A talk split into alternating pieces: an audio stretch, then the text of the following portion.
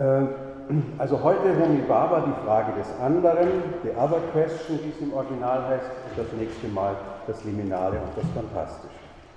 Ich beginne mit äh, der Person von Homi Baba, äh, sozusagen mit seiner Herkunft. Das ist unzweideutig eine indische Herkunft. Und Homi Baba gehört interessanterweise innerhalb Indiens auch einer Minderheit an. Er ist nämlich ein Parse. Ich weiß nicht, ob Ihnen das, ein, das was sagt. Die Parsen sind eine Minderheit, die in der frühen Neuzeit von Iran nach Indien gekommen sind. Äh, und dort, deshalb wurden sie von den Indern Parsi, weil sie nichts anderes heißt als Perser, äh, bezeichnet, weil sie die Zoroaster-Religion mitgebracht haben. Sie wissen wahrscheinlich, dass im äh, Zusammenhang mit der Zerstörung des Seleukidenreiches der Islam in dieser ehemaligen religiösen Hochburg eben des, der, des, der Zoroaster-Religion sich etabliert hat. Ähm, die Religion äh, der Parsen, also der, der Zoroaster-Anhänger, wurde äh, mit brachialer Gewalt äh, zerstört. Nicht nur die Religion, sondern auch ihre Anhänger. Viele sind geflohen, einige mit zeitlicher Verspätung eben nach Indien. Heute ist übrigens das, die Zoroaster-Religion im Iran eine staatlich, wie soll ich sagen, geduldete Religion und sie ist unter jungen Leuten, die äh, sozusagen mit diesen Verhärtungen des Islam, wie ich mal freundlich formulieren möchte, äh, nicht gut zurande kommen, äh, durchaus eine populäre Geschichte, weil sie sozusagen ähm, das Eigenerbe verkörpert und gleichzeitig ähm, Dissidenz. Also eine, eine Minderheit innerhalb der indischen Gesellschaft, die vor allem in Mumbai, also in Bombay, wichtig ist, eine Minderheit, die auch in dem äh, kolonialen äh, Gefüge äh, der kolonialen Hierarchie der englischen Kolonie Indien eine Rolle gespielt hat, die heute eine Rolle spielt im Bereich, ich nenne nur Bollywood und ich nenne nur die Autos, die Tata-Autos, das sind Firmen, die von indischen Parsen, im Besitz von britischen Parsen sind. Homi Baba hat eine klassische postkoloniale Ausbildung erfahren, zunächst also an den Hochschulen, äh, vornehmen Hochschulen Indiens und dann im Vereinigten Königreich, in England, Oxford. Und er gehört eigentlich zur zweiten Generation der Cultural Studies, ja, dem, man, dem man ihm im weitesten Sinn auch zurechnen kann. Warum zweite Generation? Die erste Generation der Cultural Studies war sehr viel stärker äh, praktisch und sozialwissenschaftlich äh, ausgerichtet. Äh, in der, die Tradition äh, der englischen Human- und Sozialwissenschaften ist eher, sagen wir mal, antiththeoretisch. Ja, also nicht sehr theoriefreundlich, sehr pragmatisch. Manchmal stimmen ja auch Stereotypen.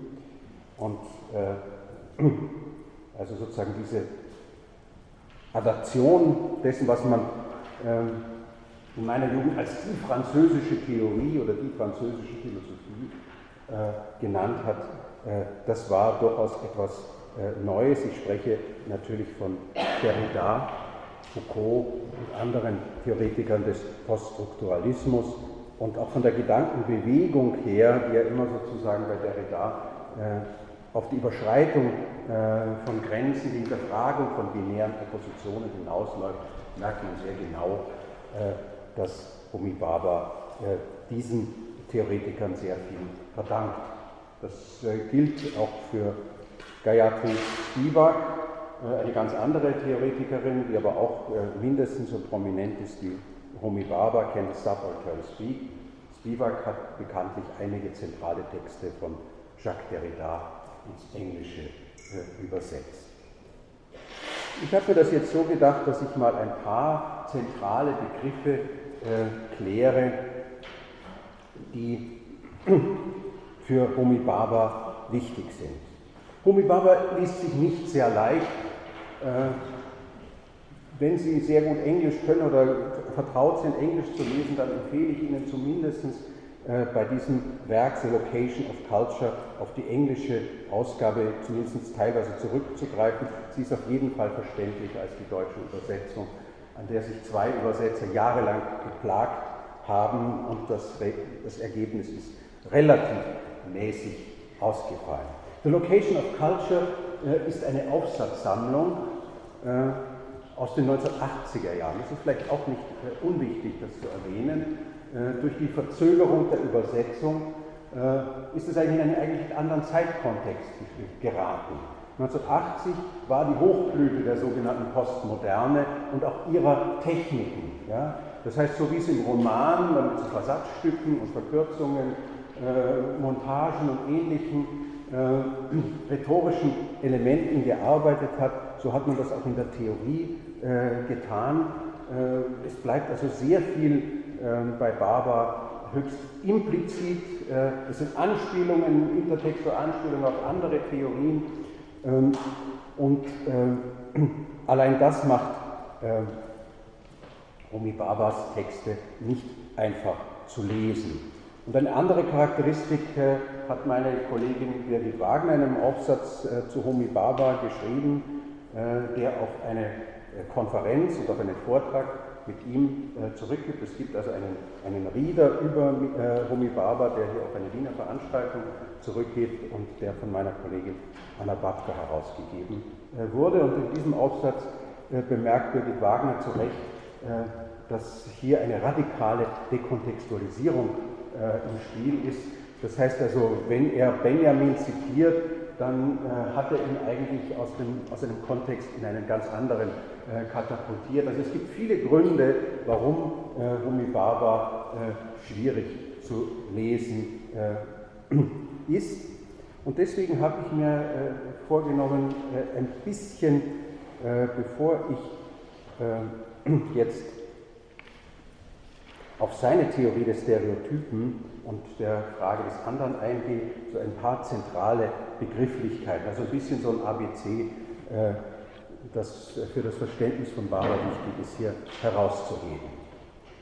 Zunächst, ich beginne mit dem Begriff der Hybridität. Äh, diejenigen Studierenden, die mich besser kennen, wissen, dass ich diesen Begriff immer mit einem Fragezeichen äh, versehe, weil mir die Konnotationen doch einigermaßen bedenklich erscheinen, aber es ist ein Begriff, der sich durchgesetzt hat und man kann natürlich argumentieren, dass durch diese Umsetzung auch eine andere Bedeutung gewonnen hat, so wie das ja beim Queer, beim Queren auch der Fall ist oder beim Linken, äh, das ursprünglich was Ungeschicktes meint und eine positive Konnotation bekommen hat. Ich möchte auf diesen Streit nicht eingehen, sondern lediglich sagen, äh, dass er äh, in der Form, in der er vorliegt, seine Herkunft aus der Literaturtheorie. Man könnte auch sagen mit Mieke Bahl, es ist ein typisches Beispiel von Traveling Concepts. Ja? Das heißt, ein Konzept, das sozusagen hin und her wandert von der Biologie, äh, von der Mythologie zur Biologie, von der Biologie zu den Kulturwissenschaften und so weiter und so fort. Äh, und äh, der Stifter äh, dieser Terminologie ist äh, Michael Bachtin, der in den 1980er Jahren ein wichtiger Stichwortgeber für die Literaturtheorie, aber auch für die Kulturwissenschaften geworden ist. Ich lasse das heute. Äh, und die hat den Roman als hybride Gattung bezeichnet, und zwar in einem mehrfachen Sinn. Ja. Hybrid sei der Roman deshalb, weil er nicht einfach eine Fortsetzung oder eine Steigerung einer epischen Gattung ist. Hybrid ist, weil er alle Elemente äh, der klassischen Gattungen, also episch, des Epischen, des Lyrischen äh, und des Dramatischen in sich habe. Hybrid ist er aufgrund auch seiner sprachlichen äh, Verfasstheit, äh, sogar einzelne Personen in Romanen äh, sind sozusagen sprachlich hybridisiert, das heißt, sie können in mehreren Sprachen äh, sprechen. Also es gibt mehrere Phänomene des, des Hybriden, die Bachdin äh, für die Charakterisierung des Romans herangezogen hat. Von seiner ursprünglichen Bedeutung her meint Hybris in der griechischen äh, Mythologie eigentlich die Überheblichkeit äh, des Menschen gegenüber den Göttern, dass die Götter, die ärgert, dass wenn die Menschen so sein wollen äh, wie die Götter, deswegen bestrafen sie sie ja auch, äh, wie Sie wissen, am Beispiel des Prometheus zum Beispiel, also wenn sich die Menschen hybride, überheblich, wenn sozusagen sich anheischig machen, sich wie Götter zu benehmen, das ist sozusagen im Diskurs des antiken Mythos die Hybris. Und äh, in der Biologie der, äh, des, seit dem 19. Jahrhundert, also seit Mendel könnte man auch sagen, sind Hybride Kreuzungen von, äh, von Pflanzen. Ja? Äh, und warum kreuzt man äh, Pflanzen äh, hybrid? Weil man sozusagen höhere Erträge haben will, man den Vorteil von der einen Bohnensorte und den Vorteil von der anderen Bohnensorte nutzen will, um einen besseren Ertrag zu bekommen.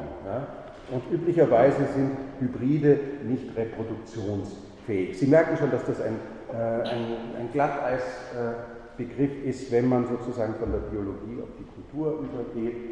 Ähm, heute habe ich beim, habe ja in einem Close Reading äh, Alfred Schütz behandelt und er hat den Terminus kulturelles Mischwesen äh, verwendet. Das klingt auch nicht wahnsinnig, äh, nicht wahnsinnig gut und nicht irgendwie korrekt. Ja. Ähm, also Sie sehen, wir haben da ein Problem mit, der, mit dem richtigen ähm, Ausdruck. Heterogenität ist sicher ein sehr natürlicher, also ein sehr viel akzeptablerer äh, Begriff, aber der vielleicht nicht erinnert daran, wie, wie bedenklich man auch Mischwesen findet. Also es geht hier um die Faszination, äh, aber auch um die Exklusion äh, solcher Mischungen.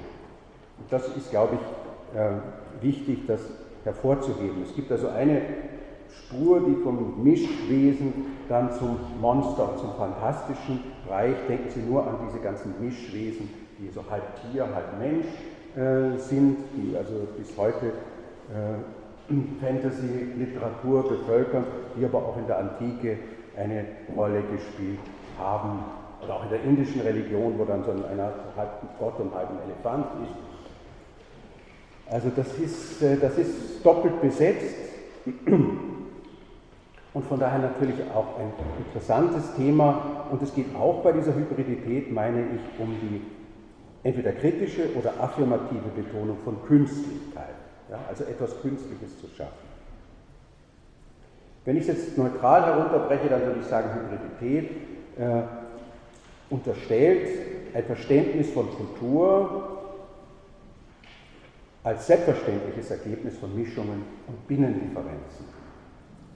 Also dass Kulturen synkretistisch und heterogen sind, äh, ist sozusagen nicht etwas Außergewöhnliches, das auf irgendeine besonders starke äh, Einfluss von einer anderen Kultur äh, herrührt, sondern Kultur ist selber ein pulsierendes und dynamisches System von Mischungen, aber zuweilen auch von Trennungen. Also insofern ist diese Heterogenität, die im Gegensatz zur Homogenität äh, steht, natürlich Teil des heutigen, gegenwärtigen, modernen äh, Kulturbegriffs. Demgegenüber äh, steht eben die Homogenität oder der Verdacht, dass wenn Kulturen synkretistisch sind, äh, dann sind sie sozusagen dekadent.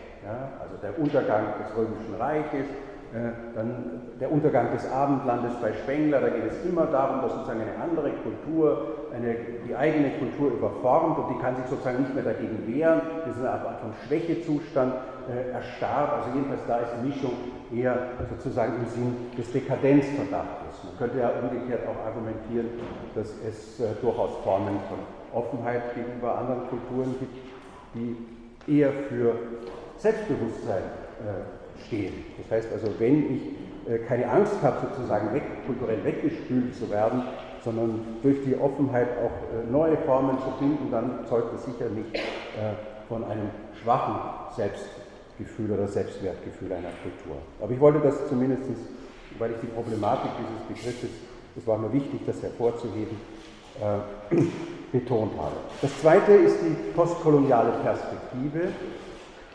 Und jetzt werde ich halt doch nochmal äh, diesen äh, Begriff des Post, also dieser lateinischen äh, Präposition, die zunächst zeitlich gedacht ist. Ja, ähm, die, die, das Nach im Deutschen ist ja nicht unbedingt äh, nur zeitlich, es kann auch räumlich sein. Ich fahre nach Italien, äh, ist nicht gemeint, dass, dass ich irgendwie äh, nach meiner Zeit oder irgend sowas ist nicht temporal gemeint, es ist eindeutig räumlich gemeint. Aber Post im Lateinischen ist doch eindeutig zeitlich zu verstehen, also im Sinn von danach.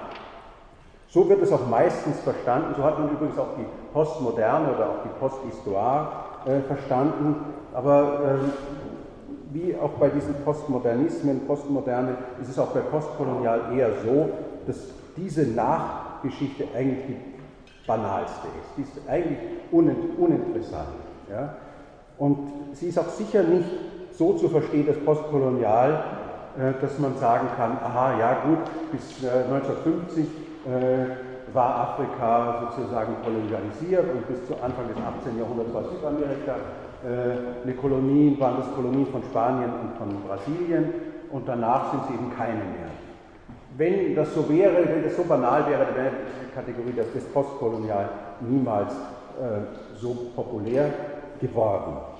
Das Post meint also auch, äh, dass, dass in dem Ende sozusagen auch eine Fortdauer besteht. Also postkolonial meint, äh, es ist nicht einfach so, dass man das jetzt abhaken kann und die Probleme sozusagen gelöst sind, sondern es gibt so etwas wie eine Fortdauer. Ja? Von daher ist es sogar das Postkolonial ein gewisser Gegensatz zur Dekolonialisierung. Und man könnte sagen, die Dekolonialisierung äh, hat, ist mit dafür verantwortlich, dass es postkoloniale Strukturen gibt. Das heißt, weiterhin Asymmetrien äh, zwischen den ehemaligen kolonialisierten Ländern und den ehemaligen Kolonialmächten.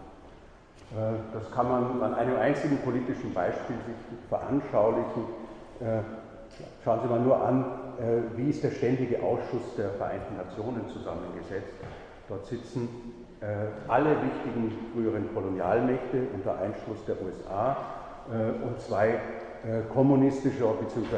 postkommunistischer Imperien, nämlich Russland und China. Keines der Länder, die einmal umfassend kolonialisiert waren, aber die von der Größe her durchaus das Recht hätten, sozusagen auch fixe Mitglieder in diesem ja, entscheidenden Ausschuss zu sein, sind dort drin äh, vertreten. Auf der anderen Seite kann man sagen, äh, wenn man sich die Erklärung der Menschenrechte der UN-Charta anschaut, dass neben der Erfahrung des Nationalsozialismus, der Kriege, auch die Erfahrung des Kolonialismus eine nicht unbeträchtliche Rolle bei der Formulierung der Menschenrechte gespielt hat. Also Sie sehen, das ist ambivalent, äh, um bei diesem Beispiel zu bleiben. Also die Fortdauer. Ja. Die, zur Fortdauer gehört auch äh, die fortdauernden Abhängigkeitsverhältnisse zum Beispiel. Ja. Wenn wir also Freunde in Togo äh, sagen, wer äh, togolesischer Ministerpräsident wird, äh, das werde, oder in Benin, das werde doch maßgeblich in Paris entschieden, äh, dann äh, ist das für mich auf der politischen Ebene eine solche postkoloniale Konstellation. Und auch die Wanderungsbewegungen, die wir heute erleben nach äh, Europa, Europa ist nicht im gleichen Ausmaß an den kolonialistischen Projekten, seinen Verbrechen beteiligt gewesen, ist natürlich auch eine Folge. Das bringt mich zur dritten Bedeutung von postkolonial, nämlich dass der Kolonialismus Folgen gezeitigt hat, die nicht so einfach äh, zu revidieren sind. Ja, das beginnt schon bei den Landkarten dieser Kolonien, die ja ähm, bei irgendwelchen äh, Konferenzen äh, zwischen den Kolonialmächten gestiftet äh, worden sind, dass es Togo, dass es Benin, dass es Nigeria in der Form gibt, ist natürlich das Werk des Kolonialismus und dieses Nation Building, das daran sich angeschlossen hat. Die Dekolonialisierung hat eigentlich diese Grenzen äh, in, auch in all ihrer Willkürlichkeit fortgeschrieben.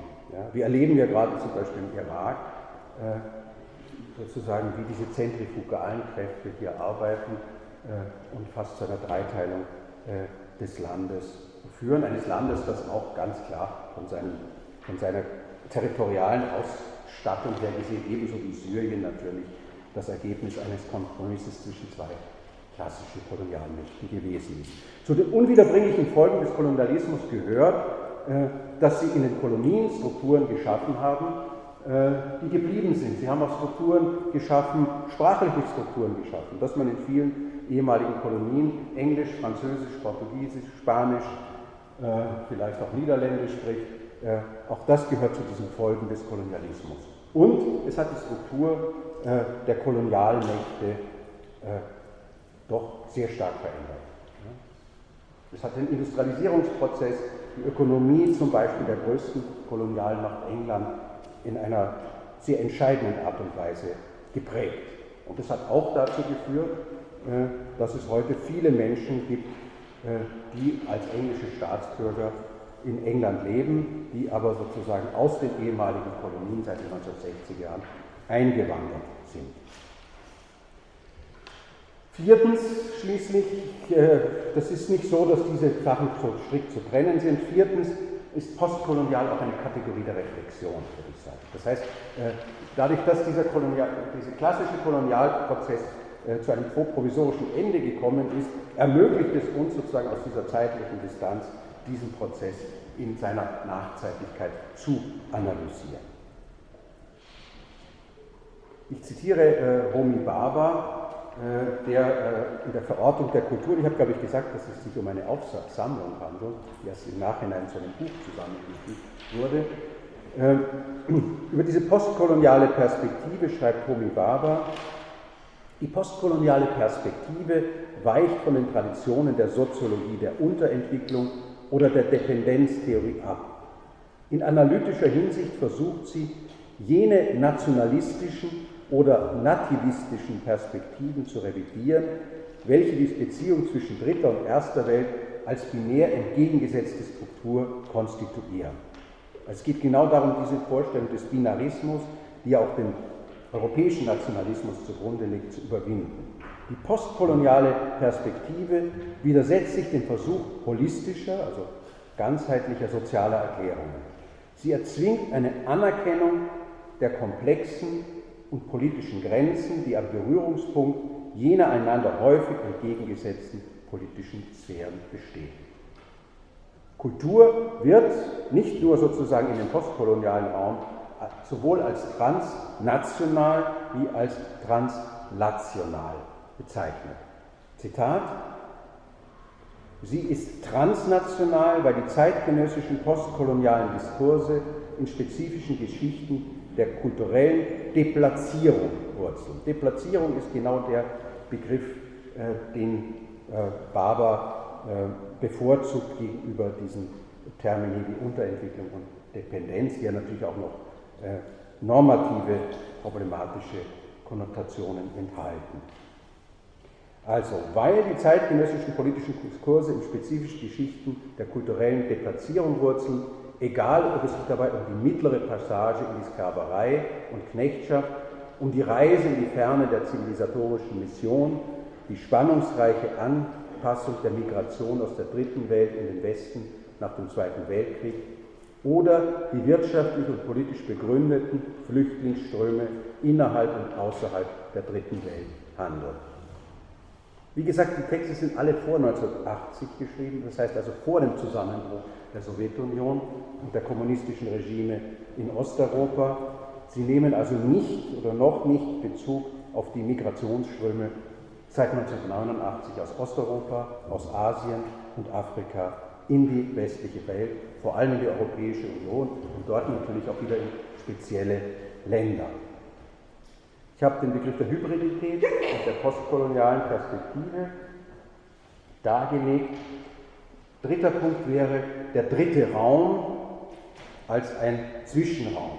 Ja, also hier geht es um einen Spatial Term.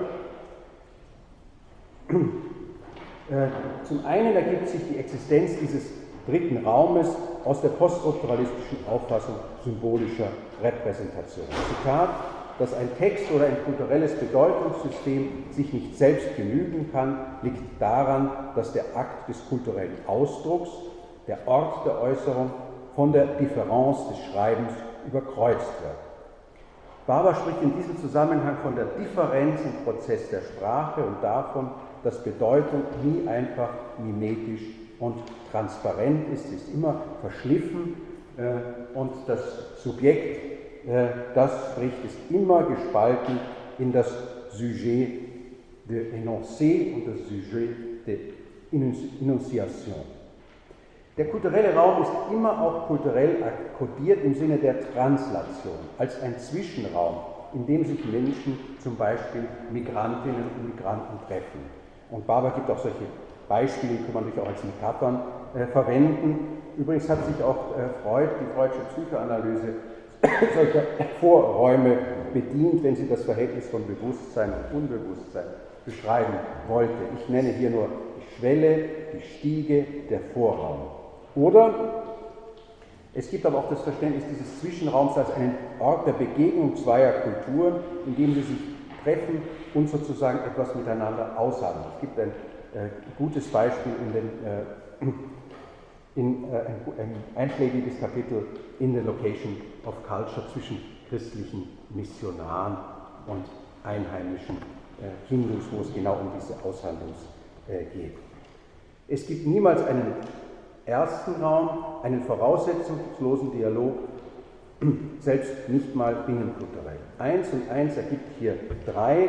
Raum ist, wird dabei nicht bloß ein, als ein physischer, sondern auch als ein symbolischer und sozialer Raum mit einer ganz spezifischen Zeitdimension gesehen.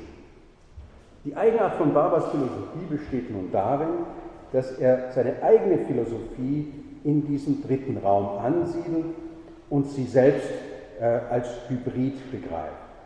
Das heißt, das hatte ich schon angedeutet, sie fügt beinahe wie Montageprinzip Elemente aus verschiedenen Theorien zusammen. Sie ist also programmatisch äh, selber heterogen und dekontextualisiert sie zugleich. Zum, gleich, zum Teil folgt er auf der Logik der Dekonstruktion, die einen Text auseinanderlegt. Auseinanderlegen hat ja eine doppelte Bedeutung. Ja, ich lege etwas auseinander, ich lege etwas da, aber man kann es auch ganz unmittelbar nehmen, so wie man Legosteine auseinanderlegt und dann wieder zu, aber anders zusammensetzt. Ja, also auseinanderlegen und neu zusammenfügen. Ich nenne hier mal ein paar wichtige Bezugspunkte äh, von äh, Homi Babas Überlegungen. Da ist zum einen, wie schon erwähnt, Derridas Theorie der Differenz und der Alterität. Bachdins Romantheorie, das Stereotypenkonzept von Edward Said, Orientalismus, das sehr stark im Übrigen an Foucaults Diskursanalyse angelehnt ist, das heißt, äh, die Schaffung von Identität durch Exklusion ist das Modell, das dahinter steht. Das heißt, indem der Westen den Orient erfindet, konstituiert er sich selber. Ja? Alles, was sozusagen nicht der Orient ist, ist im positiven Sinn der äh, Westen. Das ist sozusagen eine der Hauptüberlegungen. Äh, Und er sagt, der Orient in dem Sinn gäbe es gar nicht. Äh, von daher dürfte es natürlich auch kein Institut für Orientalismus geben. Das ist aber auch sicher noch ein später Nachhall. Und soweit ich weiß, hat es auch Diskussionen in dem Institut darüber gegeben, ob das noch ein zeitgemäßer Begriff äh, sei. Aber man kann dem entgegensetzen, naja gut, aber dann ähm, bringt man eben die durchaus problematische Geschichte des äh, Faches wenigstens nicht zum Verschwinden und man hat immer wieder sozusagen auch eine Erinnerung an diese problematische Seite. Ähm, Barber geht an entscheidenden Stellen über Zeit hinaus ist dieses Konzept äh, zu äh, binär äh, gestaltet, immer noch sozusagen sehr stark auf äh, einer Identität eine Gegenidentität entgegenzusetzen. Äh, vielleicht komme ich noch dazu. Dann Benjamins Konzept des äh, Übersetzens, das ich Ihnen vorgestellt habe. Die Psychoanalyse von Freud und Lacan und auch Hegels Analyse von Herr und Knecht. Also wenn ich meine Arbeit gut getan habe, dann müsste Ihnen jetzt sozusagen die, das Verständnis von diesem Text äh, etwas leichter fallen, als wenn Sie diese Texte nicht vorgestellt bekommen hätten. Und das war auch der Grund, warum ich nicht mit Romy Barber angefangen habe. Und jetzt möchte ich mit, dem, mit, dem, mit einem Close Reading des Kapitels Die Frage des anderen, der Other Question, beginnen. Über Stereotypen habe ich hier äh, im Unterschied zum Seminar nur kursorisch, kursorisch äh, äh, gesprochen. Ähm, da gibt es verschiedene äh, Vorstellungen, Wahrnehmungsverkürzung, Aperzeptionsreduktion, äh, eine ideologiekritische Vorstellung anderer Kulturen. Das setzt aber wiederum voraus die Ideologie als falsche Wahrnehmung oder falsche Repräsentation oder als Verdrängung des Realen, wie immer man das drehen und wenden will. Ja? Ähm, diese Stereotypenforschung ist äh, in mehrerlei Hinsicht äh, problematisch und äh, eine große Leistung von Homi Baba sehe ich schon darin, dass er sozusagen diese Vorstellung bei den Stereotypen ging es im Wesentlichen um die Beschreibung anderer Kulturen, überschreibt mit anderen Überlegungen und er geht meiner Ansicht nach auch über etwa Zeit äh, hinaus. Bei Seid ist es ja schon so, äh, dass die Beschreibung des anderen funktional gesehen werden muss für die, für die Selbstbeschreibung. Ich denke aber, dass äh, Homi Baba auch sozusagen die Relation, die asymmetrische Relation äh, zwischen Kolonisator und Kolonisierten äh, hier äh, fruchtbar macht. Die Stereotypenforschung gibt es sozusagen in den Literaturwissenschaften und in den Sozialwissenschaften, während in den Sozialwissenschaften eigentlich relativ, wie soll ich sagen, unproblematisch gesehen wird, sozusagen als eine notwendige Verkürzung, die man halt sozusagen im Zusammenleben braucht, äh, ähm, ist es in der, in der kritischen Literaturtheorie immer mit dem Ogu des Ideologischen, des Unwahren äh, besetzt gewesen. Das hat meiner Ansicht nach aber auch eine gewisse äh, Grenze, diese Beziehung. Äh, unterstellt, äh, ja, da gibt es ein Stereotyp von einer Kultur und wenn man sozusagen die Stereotypen überwindet, äh, dann hätte man vielleicht das wahre Bild der Kultur. Also sozusagen im Sinne einer, einer ersten Aufklärung, die ihnen sagt, die wissen nicht genug oder sie haben Vorurteile und wenn man jetzt gegen die Vorurteile kräftig an, äh, anrennt, dann kommt sozusagen das wahre Bild äh, der anderen Kultur zum Vorschein. Das ist diese Vorstellung, als ob es sozusagen hinter dem Schleier der Stereotypen äh, sozusagen das wahre Gesicht des anderen hervortritt, das ist doch ein problematischer äh, Punkt. Homi Baba beginnt seine Überlegungen zum Stereotyp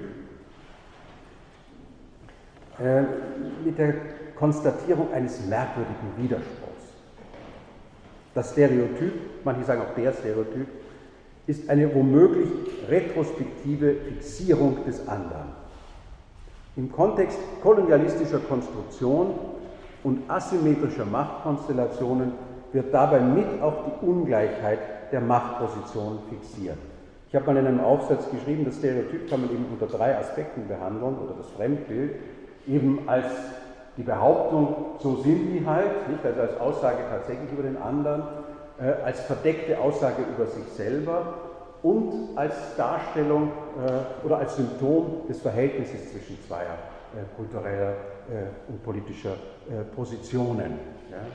Und das scheint mir eigentlich der, der spannendste Punkt äh, zu sein. Und an dem Punkt geht meiner Ansicht nach Barber äh, über diese klassischen Imagologien, aber auch über Edward Seid hinaus. Bei der Repräsentation stellt Barber einen merkwürdigen Widerspruch fest, Zitat, die koloniale Form der Stereotypisierung bezeichnet starre und eine unwandelbare Ordnung. Ja? Also man behauptet halt einfach, die sind so. Ja? Umgekehrt muss diese Zuschreibung des anderen als eines Minderwertigen und Degenerierten unendlich oft wiederholt werden. Also zum Beispiel, äh, Barbara erwähnt die Doppelzüngigkeit des Asiaten, äh, die sexuelle Freizügigkeit des Afrikaners als gängige äh, Stereotypen. Äh, das heißt also, wenn das so evident ist, ja, warum muss sozusagen im nationalistischen oder auch im rassistischen Diskurs das andauernd wiederholt werden? Das heißt, hinter, hinter dieser, dieser Festigkeit wird sozusagen eine Fragilität deutlich. Das führt dann von der These von der Ambivalenz. Ambivalenz durchaus im Sinne der Bedeutung, die äh, Sigmund Freud dieser Kategorie gegeben hat. Also Fixiertheit, Unsicherheit und Unsicherheit, Begehren und Belustigung, Sehnsucht und Angst. Klassische Konzepte der Stereotypisierung lassen dieses ambivalente Moment ebenso außer Acht wie die Reziprozität. Das heißt, dass beide Seiten im Sinne einer psychoanalytischen Übertragung in ihm befangen sind. Klassische Konzepte des Stereotypen bedienen sich, Zitat, eines passiven und einheitlichen Begriffs der Zuschauereinbindung, der die Politik und Ästhetik der Position des Zuschauers simplifiziert, indem er den für die gesamte Argumentation entscheidenden, ambivalenten Prozess der Identifikation außer Acht lässt. Im Gegensatz dazu würde ich, also Komi Baba, die sehr vorläufige These vorschlagen, dass es sich beim Stereotyp um eine komplexe, ambivalente, widersprüchliche Form von Repräsentation handelt, die ängstlich und assertorisch, assertorisch heißt behaupten, rechthaberisch, ist vielleicht eine gute, äh, äh, konnotativ gute Übersetzung, die ängstlich und assertorisch zugleich ist und von uns nicht nur verlangt, dass wir unsere kritischen und politischen Zielsetzungen erweitern, sondern auch, dass wir das Objekt der Analyse wechseln. Die Kette der stereotypen Zuschreibung ist, Zitat, seltsam gemischt und gespalten, polymorph und pervers, eine Artikulation multipler Überzeugung. Der Schwarze ist wilder, Kannibale und doch zugleich der gehorsamste und ausgezeichnetste aller Diener. Er verkörpert die Sexualität und ist unschuldig wie ein Kind. Er ist mystisch, primitiv und einfältig und doch der gewandteste und meisterhafteste Lügner und Manipulator sozialer Kräfte. Auf der Ebene des Narrativen bedeutet das, Zitat, was in jedem Fall dramatisch in Szene gesetzt wird, ist eine Trennung. Eine Trennung zwischen Ethnien, eine Trennung zwischen Kulturen, eine Trennung zwischen Geschichten, eine Trennung innerhalb von Geschichten, eine Trennung zwischen davor und danach, die obsessiv den mythischen Moment der Disjunktion, also der Unterscheidung, wiederholt. Das Stereotyp kann auch als eine ambivalente Form von Erkenntnis und Macht gesehen werden. Was Barber ablehnt, ist eine normative, ideologiekritische Kritik an diesen Stereotypen. Das interessiert ihn nicht besonders. Was ihn interessiert, ist, wie diese wirksam sind und vor allem, wie die Einschreibung von Macht in die symbolischen Repräsentationsformen kolonialistischer und postkolonialistischer Stereotype funktionieren. Barber spricht von Strategien diskriminatorischer Macht, die nicht auf den rassistischen Diskurs beschränkt sind, sondern sich auch in Diskursen sexistischer, peripherer und metropolitaner Natur vorkommen.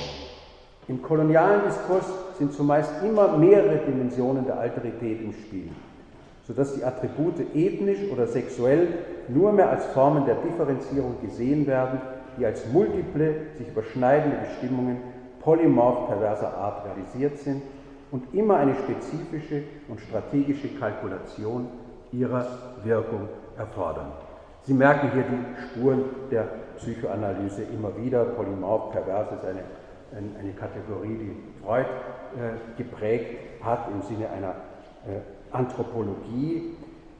Äh, und äh, vielleicht noch einmal zu dieser äh, Mischung, durch diese Kombination, also wenn sozusagen diese Stereotypen nicht nur in ethnischer, also in dem Fall kolonialer und postkolonialer Differenzen ausagiert werden, sondern wenn sie auch in der Geschlechterdifferenz, aber auch im Hinblick auf Zentrum und Peripherie, Stadt und Land eine wesentliche Rolle spielen, dann ist ganz klar, dass durch eine Kombination dieser Zuschreibungen das Ganze sich richtig so explosiv aufheizt. Ja? Also Mann, Afrikaner oder Frau äh, etc. Stereotype sind also reziproke Subjektkonstruktionen, an der beide Seiten beteiligt sind. Die Konstruktion des kolonialen Subjektes ist immer eine doppelte. In der der Körper sowohl in die Ökonomie von Lust und Begehren als auch in die Ökonomie von Diskurs, Herrschaft und Macht eingeschrieben ist. Durch den psychoanalytischen Blick äh, wird in dieser Theorie der Körper systematisch theoretisch eingeblendet. Die Differenz äh, zu anderen Kulturen lässt sich nicht mit einem einfachen Schema der Übermittlung des Begehrens oder als ein Überschuss der Bedeutungserzeugung begreifen. Es kann keine unproblematische Lektüre anderer kultureller und diskursiver Systeme geben. Anmerkung in Klammer, ich glaube, dass äh, einer der Gründe, warum Reisebeschreibungen ein bisschen problematisch geworden sind, genau daraus bestehen. Nämlich aus der Problematik, kann man noch äh, unter, den, unter den veränderten Bedingungen der Globalisierung dieser Mischungen sozusagen so vollkommen naiv äh, irgendwo hinfahren und dann äh, den Leuten erzählen, äh, wie der Iran oder wie äh, Korea oder wie ein Land in Afrika äh, ist. Ist das überhaupt noch möglich? Also eine Möglichkeit ist natürlich, die Menschen, die aus diesen Kulturen kommen, selber sprechen zu lernen, lassen, anstatt über sie zu sprechen. Eine andere Möglichkeit ist vielleicht eine Struktur eines Filmes, in dem es zwischen verschiedenen Stimmen von außen, von innen sozusagen eine Form des Dialogischen äh, entsteht. Auch dadurch wird eine solche verfestigende Beschreibung anderer Kulturen eigentlich vermieden. Aber ein Grund, warum äh, Reisebeschreibungen auf der einen Seite heute sehr beliebt sind, immer noch sehr beliebt, aber doch problematisch zugleich geworden sind, hängt meiner Ansicht nach damit äh, zusammen.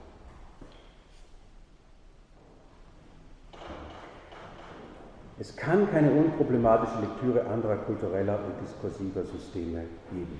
Das ist nicht nur ein Argument sozusagen pro äh, politischer und ethnischer, äh, ethnischer Korrektheit, sondern äh, das ist auch sozusagen eine Folge der Reflexion, dass wir genau wissen, wie in der Vergangenheit die Beschreibung anderer Kulturen durch, äh, jetzt mal sehr plakativ gesagt, durch weiße europäische oder westliche Männer äh, gelaufen ist. Das kann man sozusagen kritisch abarbeiten, aufarbeiten, das geschieht auch äh, vielfach. Und das ist auch, würde ich auch sagen, das theoretisch notwendig, ist aber auch wahrscheinlich politisch notwendig, weil ohne eine solche Revision äh, sozusagen die, die Rhetorik, dass man die ehemaligen Kolonialisierten als gleichberechtigt anerkennt, nicht wirklich glaubwürdig ist. Ich komme zum nächsten Punkt. Der koloniale Diskurs als Machtapparat im Sinne von Michel Foucault. Zitat, es handelt sich um einen Apparat, der sowohl auf Anerkennung als auch der Ablehnung ethnischer, kultureller, historischer Differenz beruht. Seine vorherrschende Funktion besteht in der Schaffung eines Raumes für ein Untertanenvolk. Das heißt also, dieser äh, Kulturbegriff, äh, wie wir ihn seit den Cultural Studies äh, vor allem entwickelt haben, geht immer davon aus, dass in all diese symbolischen Beschreibungssysteme Macht eingeschrieben ist und auch eine Funktion im Hinblick auf die Macht hat. Es geht um die Produktion von Erkenntnissen, mit deren Hilfe Überwachung ausgeübt und Lust oder Unlust erregt wird.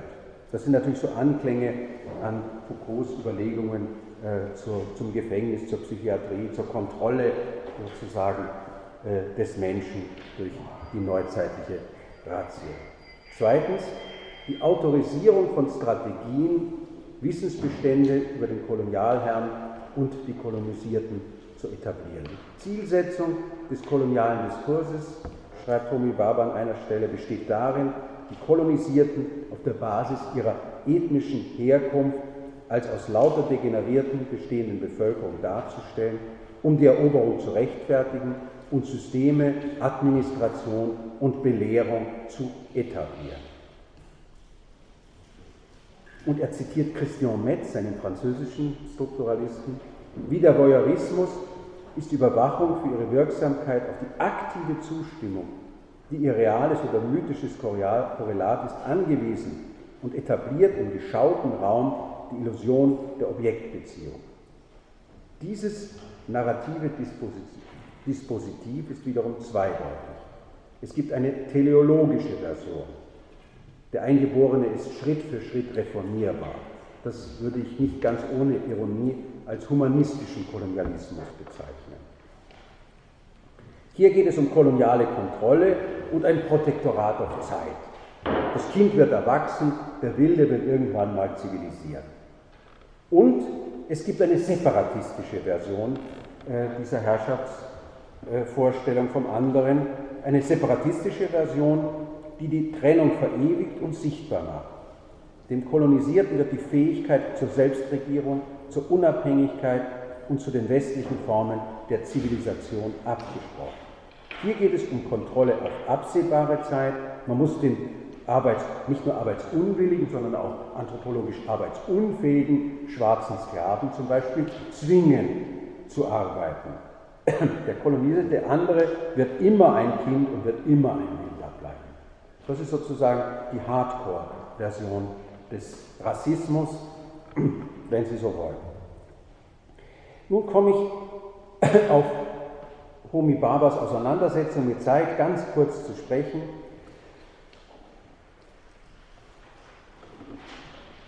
Seitz Kritik, so Homi Baba, äh, unterschlage die unbewusste Seite der Stereotypenkonstruktion und setzt sie tendenziell mit der rationalistischen gleich. Das meint er im Hinblick auf Orientalismus. Sie blendet auch den Tatbestand der Verstrickung beider Seiten in diesem Prozess aus und beleuchtet nur die eine Seite, die Ökonomie der Diskurse, der Politik und der Ökonomie, nicht aber jene des Begehrens. Noch ein wichtiger Punkt, der dieses Kapitel auch sehr berühmt gemacht hat, der Stereotyp als Fetisch. Der Mythos des historischen Ursprungs, ethnische Reinheit, kultureller Erstanspruch, der in Verbindung mit dem kolonialen Stereotyp produziert, ich füge hinzu, reproduziert wird, resultiert in der Normalisierung der multiplen Überzeugungen und gespaltenen Subjekte, die als Folge des Verleugnungsprozesses den kolonialen Diskurs konstituieren. Damit ist also gemeint, dass sozusagen das Eigenbegehren verleugnet wird und auf die, auf die Gegenseite projiziert wird.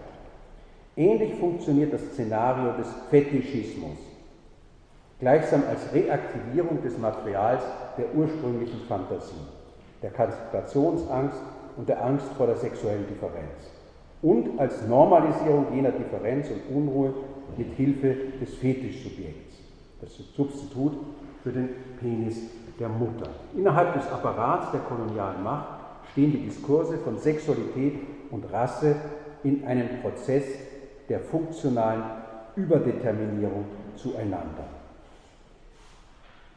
Der Ausdruck Penis der Mutter, das sollte ich vielleicht doch ganz kurz erklären und darauf verweisen, auf Lacans Auffassung, dass der Mann sozusagen klarerweise einen Phallus besitzt, aber die Frau wird selber als insgesamt als äh, phallisch potenziell gesehen. Und was ich noch so sagen wollte, ist äh, über den Begriff des Fetisch, der natürlich aus der Ethnographie und aus dem ethnologischen Diskurs äh, kommt und der bei zwei äh, Jahrhundertdenkern Eingang gefunden hat, nämlich bei Sigmund Freud und bei dem älteren Karl Marx. Karl Marx spricht an einer Stelle vom Fetischcharakter des Geldes. Ja? An Geld ist ja nichts dran. Wenn ich jetzt so einen Schein vielleicht rausziehe, was, der ist nicht schöner und nicht, nicht wertvoller als irgendwas anderes, was gedruckt äh, ist. Und trotzdem äh, kommt diesem äh, Geld in der Imagination, das hat mit, der, mit dem Imaginären zu tun, eine ungeheure Macht äh, zu. Ja? Das heißt also, äh, die Gesellschaft gibt äh, durch diesen Fetischismus dem Geld diese Macht. Das ist ein, ein analoger Magis, Magismus, wie, wie das bei Kulturen der Fall ist, die also bestimmte tote Tiere oder Steine, denen besondere magische Einfluss und magische Macht zuweisen. Ja? Freud hat mehrfach äh, den Begriff des Fetisch äh, auch verwendet, also nicht nur den Fetischcharakter des Geldes, sondern zum Beispiel, äh, dass irgendwelche Kleidungsstücke sozusagen Stellvertreter sind äh, für äh, sexuelle Verdichtungen, für äh, männliche oder weibliche Geschlechtsteile. die Schuhe spielen da eine Rolle. Sie an die ganze, die ganzen, diese ganzen magischen Klimbim mit, mit, mit, Unterwäsche und Unterwäschewerbung. Das funktioniert ja nur, äh, dass man sozusagen dem, dem, Textil die Macht des Erotischen selber äh, zuschreibt. Also das Interessante ist, dass man ursprünglich den Fetisch als Ausweis äh, sozusagen der, der, Primitivität und der Einfachheit von magischen oder mythischen Kulturen gesehen hat und dass beide Denker, Marx wie Freud, äh, aufweisen, dass dieser Fetischismus ähm, äh, psychologisch, aber auch ökonomisch und sozial nach wie vor auch in aufgeklärten modernen Gesellschaften eine große Bedeutung hat. Ich kann das jetzt nicht äh, ausplatten.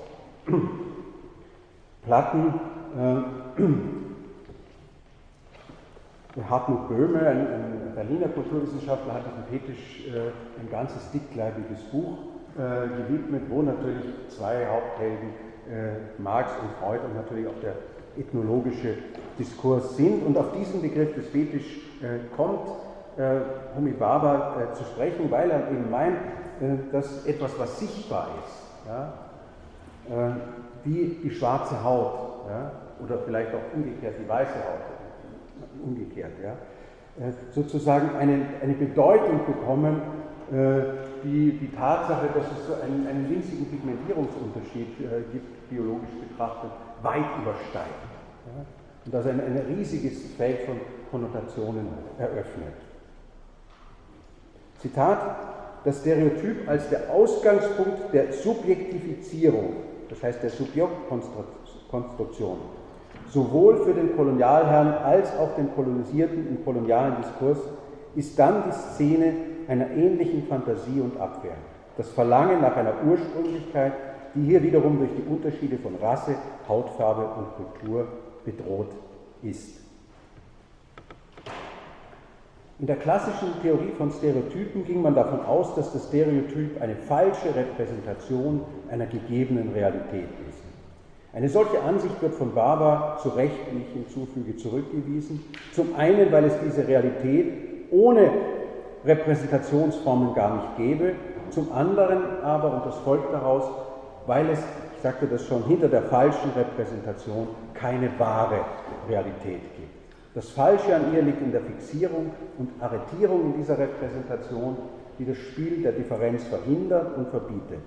Damit wird sie ein Problem für die Repräsentation des Subjekts in seinen sozialen, psychischen und symbolischen Beziehungen. Noch einmal Zitat von Homi Baba.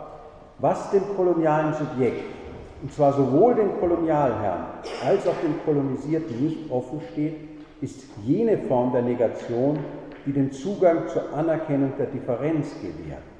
Es ist diese Möglichkeit von Differenz und Zirkulation, die die signifikanten Hautfarbe, Kultur von den Fixierungen der ethnischen Typologie, dem Erkenntnisschemata des Blutes und von den Ideologien der ethnischen und kulturellen Vorherrschaft oder Degeneriertheit befreien würde. Der nächste Punkt, Dienst geht um die Frage der Lokalisierung des Stereotyps. Und sie bestimmt Barber als eine arretierte, fetischistische Repräsentationsform innerhalb des diskursiven Identifikationsfeldes. Lacans, äh, hier wird erinnert an Lacans Schema des Imaginären, die Spiegelphase, die narzisstische Verkennung. Es sind insgesamt vier Elemente, aus denen die man als Tropen des Fetischismus bezeichnen könnte. Die Metapher, das Maskieren, die Metonymie, das Fehlen. Die dem Imaginären zur Verfügung stehenden Formen Narzissmus, Objektwahl und Aggression im imaginären Feld. Zitat, das Subjekt wird im kolonialen Diskurs durch ein ganzes Repertoire konfligierender, ich übersetze das mit konkurrierender, kontrastierender Positionen konstituieren. Ganz gleich, welche dieser Positionen man innerhalb einer spezifischen diskursiven Form und innerhalb einer besonderen historischen Konstellation einnimmt, sie ist immer problematisch. Ort sowohl der Festgestelltheit als auch der Fantasie. Sie liefert eine koloniale, hier in Anführungszeichen, aber Identität, die wir alle Fantasien über Ursprünglichkeit und Ursprung im Bannkreis der Erschütterung und Bedrohung durch die Heterogenität anderer Personen ausgelebt wird. Unterschiede zwischen dem sexuellen Fetisch und dem Fetisch im kolonialen Diskurs. Die Hautfarbe liegt auf der Hand, ist sichtbar. Sie ist kein Geheimnis wie die Sexualität. Der sexuelle Fetisch sei, so Baba, mit dem guten Objekt verbunden. der es begehrenswert und der Liebe würdig macht, die sexuelle Beziehung erleichtert. Das Stereotyp als eine fixierte Form des kolonialen Subjektes, das die kolonialen Beziehungen erleichtert und fixe Gegensätze etabliert, damit aber auch Ambivalenz möglich macht. Wiederum ein Sonderfall des Fetisch, Hass und Zärtlichkeit. Die großen Bandbreiten von Stereotypen, vom loyalen Diener bis zum Teufel, vom Geliebten zum Gehassten. Und äh, Barber verabsäumt es auch nicht, uns daran zu erinnern, dass es natürlich Möglichkeiten des Wandels gibt, eben durch die Beweglichkeit des metaphorisch-narzisstischen und metonymisch-aggressiven Systems des kolonialen Diskurses. Das war sehr gedrängt, äh, die wichtigsten äh, Punkte in der Darstellung dieses Buches und ich hoffe auch, dass Ihnen so ein bisschen der Rahmen, in dem dieses Kapitel The Other Question, die Frage des anderen steht, deutlich geworden ist. Und äh, wir haben jetzt noch 25 Minuten Zeit. Äh, ich werde es nicht vergessen, diese Vorlesung mit diesen Fächern. Aber vielleicht äh, hat das Fächern ja auch bewirkt, dass sozusagen ihr Gehirn ganz aktiv ist und jetzt sozusagen auch zu Fragen bereit äh, ist. Und das möchte ich jetzt abschließend anregen. Wir können aber auch gern noch mal ein oder zwei Fragen aus, den, aus der Probeklausur beantworten. Ja, also erstmal danke für Ihre Aufmerksamkeit. Wir können das gern auch noch mal durchgehen oder wir können auch Beispiele nehmen äh, oder Verständnisfragen stellen. Ich werde mich wirklich nach allen Kräften bemühen, äh, um eine Art auch von Übersetzungsarbeit zu leisten. Ich gebe auch ganz unumwunden zu, dass mir diese Lektüre, die ich also schon mehrmals gemacht habe, noch immer nicht so, sozusagen so rund und leicht fällt. Gut.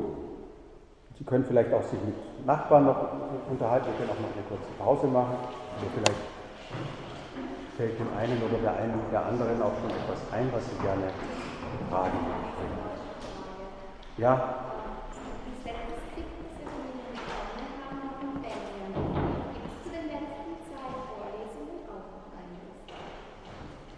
Zu dem ja, die werde ich am Wochenende rechtzeitig für die Klausur äh, in auf das Moodle stellen. Ich habe jetzt nur festgestellt, es sind ein paar Tippfehler und Flüchtigkeitsfehler drin. Das passiert natürlich bei solchen Handouts, die ja nicht eigentlich als Buchpublikationen gedacht sind, aber ich muss da vorsichtig sein. Inzwischen habe ich bemerkt, äh, wie, wie solche Texte dann äh, vagieren und so weiter. Also ich möchte das noch am Wochenende. Der Benjamin ist auch noch nicht. Da. Und das letzte Mal habe ich über. Haben wir nicht das letzte Mal. Ben, hm?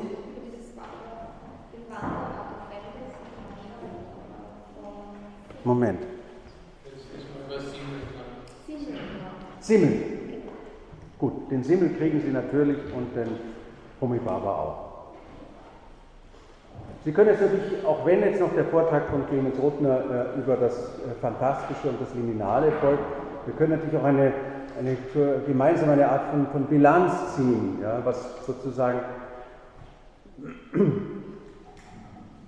wie Ihnen sozusagen jetzt diese gesamte Geschichte äh, vorkommt. Das interessiert mich natürlich insofern egoistischerweise, weil ich plane aus diesen und anderen Materialien, also das, ich habe mich mit diesem Thema schon länger beschäftigt, auch mit verschiedenen anderen Dingen, eventuell auch so ein, ein, ein schlaues äh, Lehrbuch oder einen Reader zu generieren. Deswegen interessiert mich natürlich Ihre Meinung äh, ganz egoistischerweise.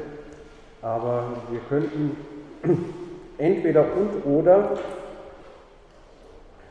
jetzt anfangen nochmal über, über Baba zu sprechen, ob Ihnen das äh, klar geworden ist. Also ich verspreche Ihnen nicht, mir klar, dass Ihnen nicht alles in gleicher Weise klar geworden ist, dass ich das auch setzen muss und dass Sie wahrscheinlich nochmal was lesen äh, müssen. Diese Denkweise, äh, es scheint mir von, von der Denkweise scheint mir äh, Baba doch sehr stark an diesen Denkfiguren von Derrida äh, eingeübt äh, zu sein, die ja auch immer über diese Überschreitung von, von Gegensätzen und Gegenüberstellungen hinausweist und eigentlich immer an diese, diese verwickelnden, reziproken Zwischenmomenten, äh, auf diese Momente zu sprechen äh, kommen. Auch der dritte Raum äh, ist so etwas, was es in der Theorie der Dekonstruktion auch ohne das Thema Postkolonialismus äh, gibt. Ja, ich mir einige Texte von Derrida da genauer anschaue. Ja, wer möchte jetzt außer der völlig berechtigten, aber Frage äh, noch etwas anmerken, anfügen? Ja, bitte. Ja, ich habe mich gefragt, weil er doch ähm, viel sich auf, auf Foucault bezieht, ob er da auch in irgendeiner Form diese, die Theorie von Foucault von ähm, dass Rassismus quasi eine Notwendigkeit war, um, also, also ich, ich weiß nicht, ob ich das jetzt äh, so äh, formulieren kann, aber dass Rassismus ja eine Notwendigkeit war, um, ähm, um die Biomacht ähm, trotzdem, also quasi eine, eine, die Biomacht, die sich ja daran orientiert, eigentlich die Bevölkerung zu optimieren und die Bevölkerung äh, zu kontrollieren, hier trotzdem noch einen Mechanismus zu haben, um äh, das Töten zu, von Menschen zu legitimieren. Ich weiß nicht, ob das jetzt. Nein, nein, das ist schon, schon, schon richtig. Das Problem ist, dass sämtliche Analysen von Michel Foucault eigentlich doch immer den Rahmen, den nationalstaatlichen Rahmen haben. Das gilt auch für, das, für diese letzten Überlegungen zur Biopolitik, das gilt schon für das Frühwerk von Foucault über, über Wahnsinn und Gesellschaft, wo es sozusagen diese Denkfigur äh, gibt, äh, dass man das Denken kontrollieren möchte, genauso wie den Bios. Es geht, bei dem Bios ist das sozusagen eine Ausweitung. Die Unterscheidung von Wahnsinn und Vernunft äh, konstituiert, was vernünftig ist und was unvernünftig ist. Ja? Und hat eine Exklusion und hat aber gleichzeitig auch eine Kontrollfunktion, denn es gibt sozusagen eine Instanz, die darüber entscheidet, was vernünftig und was nicht vernünftig ist. Ja? Das setzt aber sozusagen einen, einen, einen Binnenstatus voraus, der für die koloniale Situation ja nicht gegeben ist. Ja? Der Status des Kolonisierten ist ja ein völlig unsicherer. Ja? Das heißt also, dass, eine, dass man eine Kolonialpolitik im Sinn einer, eines, einer Biopolitik macht, würde er davon ausgehen, dass man die kolonialisierte Bevölkerung als eigene Bevölkerung betrachtet. Ja? Aber das ist ja sozusagen, äh, das ist ja selber nochmal ambivalent. Auf der einen Seite gehört die Kolonie zum Kolonialreich, aber auf der anderen Seite gehört sie ja nicht dazu. Der Kolonisierte bleibt ja sozusagen ein, ein Fremder äh, in dem gemeinsamen Kolonialreich und sie sind aufeinander bezogen. Und die Figur der Reziprozität ist zum Beispiel eine Figur, die bei Foucault meines Wissens in der Form überhaupt nicht vorkommt. Ja? Äh, die Machtkonstellation bei Foucault konstituiert sich ja durch die Diskursmacht.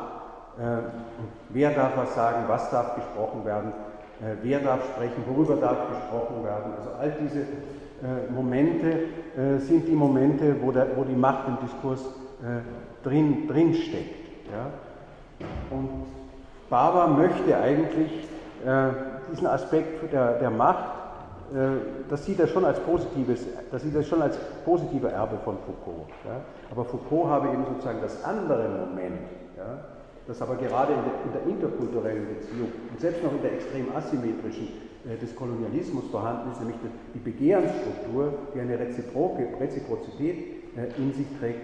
Äh, dafür taugt dieser diskursanalytische Ansatz äh, nicht und Indirekt ist diese Kritik an äh, Edward Seid bis zu einem gewissen Grad auch eine Kritik an Michel Foucault. Ja. Seid hat ja im Grunde genommen nichts anderes gemacht, als diese Diskursanalyse äh, von diesem nationalen äh, europäischen Kontext, in dem es steht, im Wesentlichen untersucht äh, Foucault die Psychiatrie der Aufklärung in Frankreich, vielleicht noch mit Seitenblick auf, auf England oder man kann es auch auf die, auf die, josephinische Aufklärung in Österreich übertragen, aber es geht um sozusagen, es geht um binnenstaatliche äh, Konstellationen. Ja? Und äh, Barber interessiert aber sozusagen diese Crossover, also diese, diese kulturüberquerende Geschichte. Und dafür hat, äh, hat Foucault eigentlich kein Instrumentarium. Was, was Zeit gemacht hat, war im Grunde genommen diese Methode des, schon des frühen Foucault praktisch auf diese interkulturelle Konstellation zwischen Okzident und Orient äh, anzusiedeln und genauso zu sagen, wie Foucault gesagt hat, ja, die Vernunft wird sozusagen durch äh, den Diskurs über den Wahnsinn erst in Gang gesetzt, ex negativo, äh, so würde er sagen, die, das, was äh, für, aus dem Blickwinkel des Okzidents, der sich durch den Orient schafft, vernünftig ist und richtig ist, wird sozusagen durch das Negativbild, die Negativfolie des Orients abgedeckt. Und es stimmt auch, dass bei, bei, bei, äh, Foucault, bei, bei Say all die Momente dieses äh, erotisch aufgeladenen, was ja auch im Orient drinsteckt, eigentlich überhaupt keine Rolle spielt. Aber was sozusagen in vielen Kunstwerken, Artefakten, äh, Musik, Operetten, äh, äh Romanen äh, drinsteckt, äh, damit kann er, das, das, das, das, das, damit kann er eigentlich sehr viel anfangen, weil das sehr viel ambivalenter ist. auch die Ambivalenz wäre eine Figur, die, die ich sozusagen nicht im Zentrum der Foucault'schen Diskursanalyse sehen würde. Ja. Insofern ist es schon ein Werk, das eigentlich die, die Grenzen des Foucault'schen Ansatzes auch, äh, das also das aufgreift, was man aufgreifen kann, im Hinblick auf die Machtkonstellationen, die in diesem Diskurs obwalten, äh, aber doch über, Foucault hinausgeht.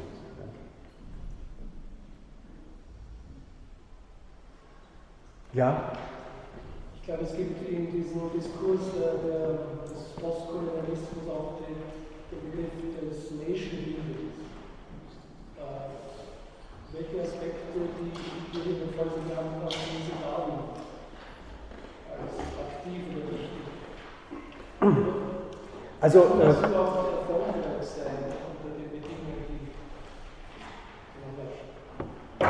Ja, also Homi Baba hat ja herausgegeben, zumindest ein Buch Nation und Narration, wo von ihm ein Beitrag drin ist.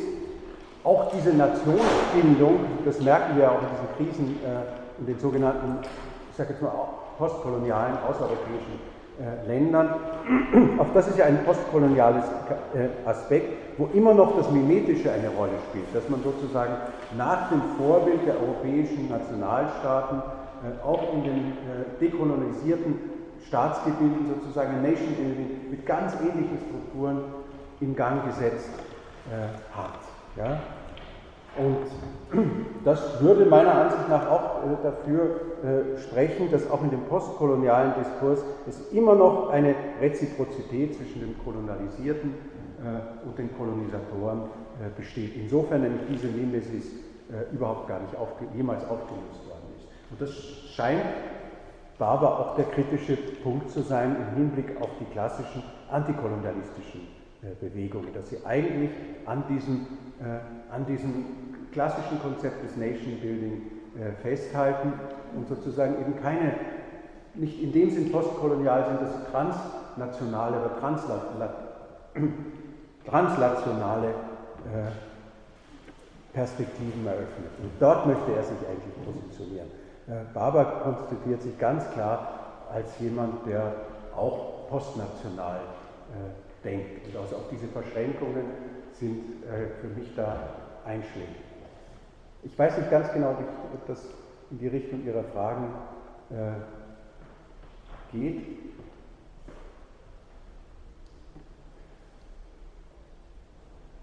Also ganz eindeutig äh, ist der Nation-Building-Prozess sozusagen im Sinn dieses mimetischen Begehrens zu verstehen. Wenn die Franzosen eine Nationalstaat haben oder die, irgendwelche anderen europäischen Nationen, dann, dann wir auch. Ja, das heißt, auch dieser Prozess äh, der Dekolonisation ist immer noch ein postkoloniales, immer noch verfangen in diesem Verhältnis äh, der, von Kolonisator und Kolonialisierten. Das, das ist, glaube ich, für Barber ganz zentral.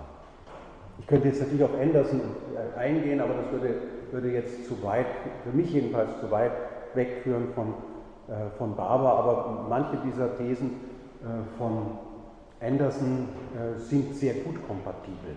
Ja?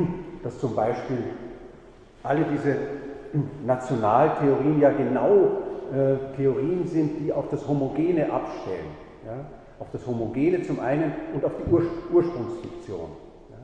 Das heißt also, dass man dann gegen die, gegen die Westler sagt, ja, aber die afrikanische Kultur in Benin, die ist ja schon 3000 Jahre alt und das hat die Europäer immer übersehen. Äh, und eigentlich ist das Königreich äh, Benin, äh, das kann sich schon auf 1000 Jahre alte Kultur zurückbewegen. Das ist eigentlich genau die Denkfigur, die man im Grunde genommen sozusagen abgeschaut hat von den Identitätspolitiken der Kolonisatoren. Und insofern steht das Nation Building meiner Ansicht nach immer noch im Schatten des Nation Building, wie es Europa hervorgebracht hat.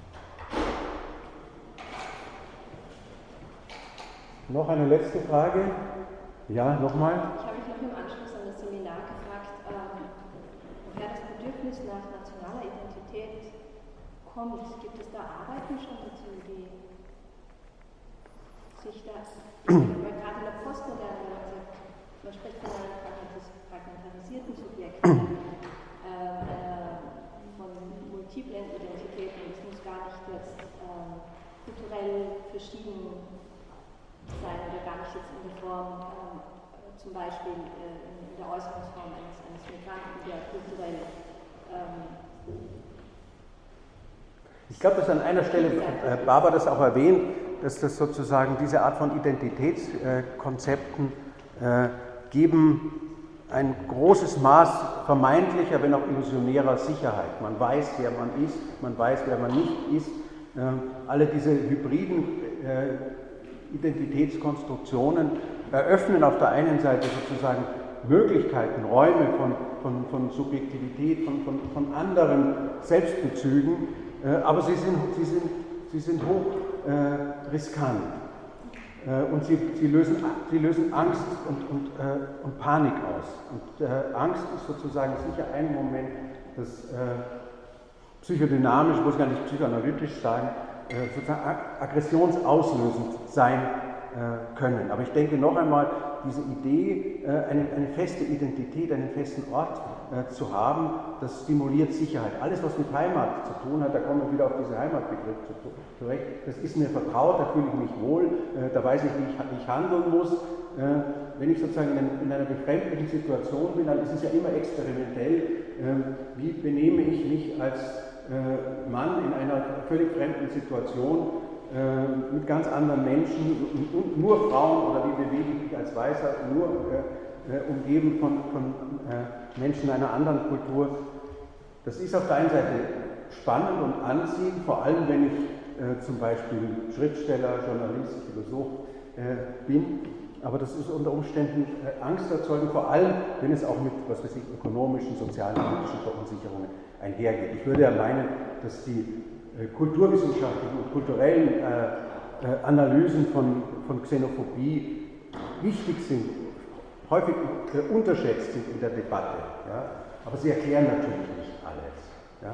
Das heißt, wenn ich sozial depraviert bin, bin und schon alles verloren habe, dann will ich nicht auch noch meine Identität verlieren. Ja? Wenn ich sozusagen gut gesättigt bin, dann kann ich leicht und locker sagen, ich ist ein anderer. Ja? Das, das, das spielt schon eine, eine ganz gewaltige Rolle, denke ich. Kann man dann sagen, das Bedürfnis nach nationale, nationale Identität äh, kompensiert sozusagen soziale und ökonomische Unsicherheiten?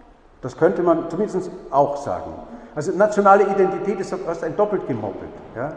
Also das, das, Identitätskonzept des Nationalismus basiert eben genau auf dieser klar unterscheidbaren Geschichte. Äh, ich bin ein Österreicher und du bist eine, was weiß ich, ja, aus einer anderen Kultur, das stiftet sozusagen eine Sicherheit der Ordnung. Ja? Und äh, nun hat die Moderne sehr viele andere Unsicherheiten als diese äh, ethnischen Verunsicherungen.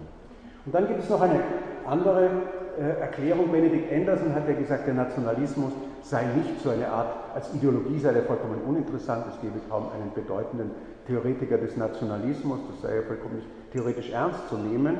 Es sei also nicht so etwas wie, äh, wie man, man kann man sagen, Liberalismus, Konservativismus, Sozialismus, Faschismus, Nationalsozialismus, das kann man alles als, als Ideologien, als politische bezeichnen. Aber der Nationalismus meint, das sei etwas Ähnliches wie, wie Familie oder wie Religion. Ja? Ähm, und im zentraleuropäischen Bereich kann man das ja sehr schön sehen. Äh, wie sozusagen sich die Gemeinschafts, das Gemeinschaftsgefüge, äh, das zunächst an der, äh, am, am, Körper des Herrschers, am Körper des Königs orientiert ist, also es ist ein dynastisches Ist, ja, dass man halt einen Regenten hat, der in Böhmen, in Ungarn, in Österreich und was weiß ich noch wo regiert, abgelöst wird durch einen ganz anderen Code, wo es jetzt darauf ankommt, nicht mehr auf die Zugehörigkeit zu dieser Dynastie oder zu dieser Religion. Und insofern ist der Nationalismus natürlich schon ein Kind der Aufklärung. Ist eine Säkularreligion, äh, ist eine Genealogie. Äh, wir Ungarn stammen alle von dem gleichen ab. Da gibt es den Arpad äh, vor, vor tausend Jahren und äh, das gibt es ja, ich will jetzt nicht das auf die Ungarn monopolisieren, aber das fiel mir halt ein, weil ich mich damit beschäftigt habe. Und solche genealogischen Geschichten äh, sind da ganz wichtig. Also der Nationalismus ist eine merkwürdige Mischung äh, aus einer postaufklärerischen Gemeinschafts-, säkularen Gemeinschaftsreligion, die aber immer wieder äh, auf archaische Elemente, vormoderne Elemente zurückgreift, wie Genealogien zum Beispiel. Ja? Wenn ich also genau weiß, von wem ich abstamme, ja? das war mein Papa, das war meine Mama, das war der Großpapa. Und äh, äh, und da am Ende ist dann der, der, der Arpad oder äh, was wäre, weiß ich, Armin der Karuzka als der erste Deutsche, du kannst das sozusagen das vollkommen ableiten. Dann hast du sozusagen einen Ort in Raum und Zeit, wo du nicht verloren gehen kannst. Also ich denke, dass die, die, die, die Sicherheit und die Selbstverständlichkeit und das nicht in Frage stellen. Im 19. Jahrhundert hatte der Nationalismus, jedenfalls hat das Karl Marx behauptet, eine progressive Funktion, weil er sozusagen kleinräumige, feudale Gesellschaften in große Räume gestaltet hat. Plötzlich äh, werden Menschen in Räumen bis zu 60 Millionen äh, in einer einheitlichen Sprache unterrichtet. Das gab es nicht, also ein einheitliches Schul- und Sprachsystem. Das ist eine äh, Erfindung der Neuzeit. Ja. Damit kann man sozusagen nationale Industrien aufbauen, die man vorher gar nicht aufbauen könnte. Ich würde heute sagen, wir haben heute auch in einem Seminar darüber gesprochen, dass der Nationalismus tatsächlich deshalb immer noch so viele Anhänger hat, weil er, weil er kontrafaktisch ist. Er verspricht den Menschen eine Sicherheit, die es nicht mehr gibt. Ja. Und die Politiker, die Gegner dieser äh, rechtspopulistischen Politiken äh, können, müssten eigentlich äh, sagen den Menschen, dass es diese Sicherheiten auch nicht in der Form geben kann. Was es geben kann, ist, dass wir mit Unsicherheiten, die ja gleichzeitig Freiheiten bedeuten, anders umgehen äh, und dass der, der Staat natürlich solche Situationen korrigieren muss, die also auf extremen sozialen Ungleichheit und Marginalisierung beruhen. Und zwar egal, ob es jetzt Menschen fremder Hautfarbe, anderer Kulturen oder der eigenen Kultur äh, ist. Ja? Aber äh, die ganze Geschichte läuft ja eigentlich darauf hinaus, die eigenen sozialen Marginalisierten äh, auf Kosten der anderen Marginalisierten aufzurüsten. Ja? Wenn man sich sozusagen das Wählerpotenzial der Rechtspopulisten in ganz Europa anschaut, dann sind das sozusagen schon die eigenen Marginalisierten, zum Teil sind es auch die fremden Marginalisierten, die interessanterweise xenophobe Parteien wählen. Das heißt also, der Wähleranteil von zum Beispiel äh, serbischen Österreichern oder auch türkischen Österreichern für die rechtspopulistische Partei ist erstaunlich. Ja. Und äh, zeigt aber, dass sozusagen heute der Nationalismus eher eine Defensivreligion oder Defensivauffassung ist, weil er sozusagen Unsicherheit kompensieren will, weil er etwas aufhalten will, was man nicht aufhalten kann in der Form und so weiter. Und das ist vielleicht die einzige, das einzig Hoffnungsvolle, ja, dass sozusagen aus diesem Bereich auch keine äh, produktiven politischen Lösungen zu erwarten sind. Die können sozusagen die, die Verunsicherung, die Angst, das politische Kapital, das können sie ausschlachten, aber äh, handlungsfähig werden sie dadurch nicht wirklich. Ja, dann werden wir heute nicht mehr zu den Fragen kommen, aber Sie können das ja selber oder auch sportlich mit jemandem zusammen sich anschauen. Wenn Sie sich gut vorbereiten das ein bisschen nachlesen, sich vielleicht doch noch den Lieder anschaffen, denke ich, kann da eigentlich nicht schief gehen. Wahrscheinlich ist das jetzt keine repräsentative Umfrage, wenn ich frage, wie viel äh, in 14 Tagen antreten werden. Aber vielleicht können Sie doch mal so sagen, so ungefähr, ja, das wird ungefähr, ich schätze, dass das ungefähr die Hälfte sein wird und die andere Hälfte das nächste Mal. Also ich wünsche Ihnen noch einen schönen vielleicht auch etwas kühleren Abend. Danke.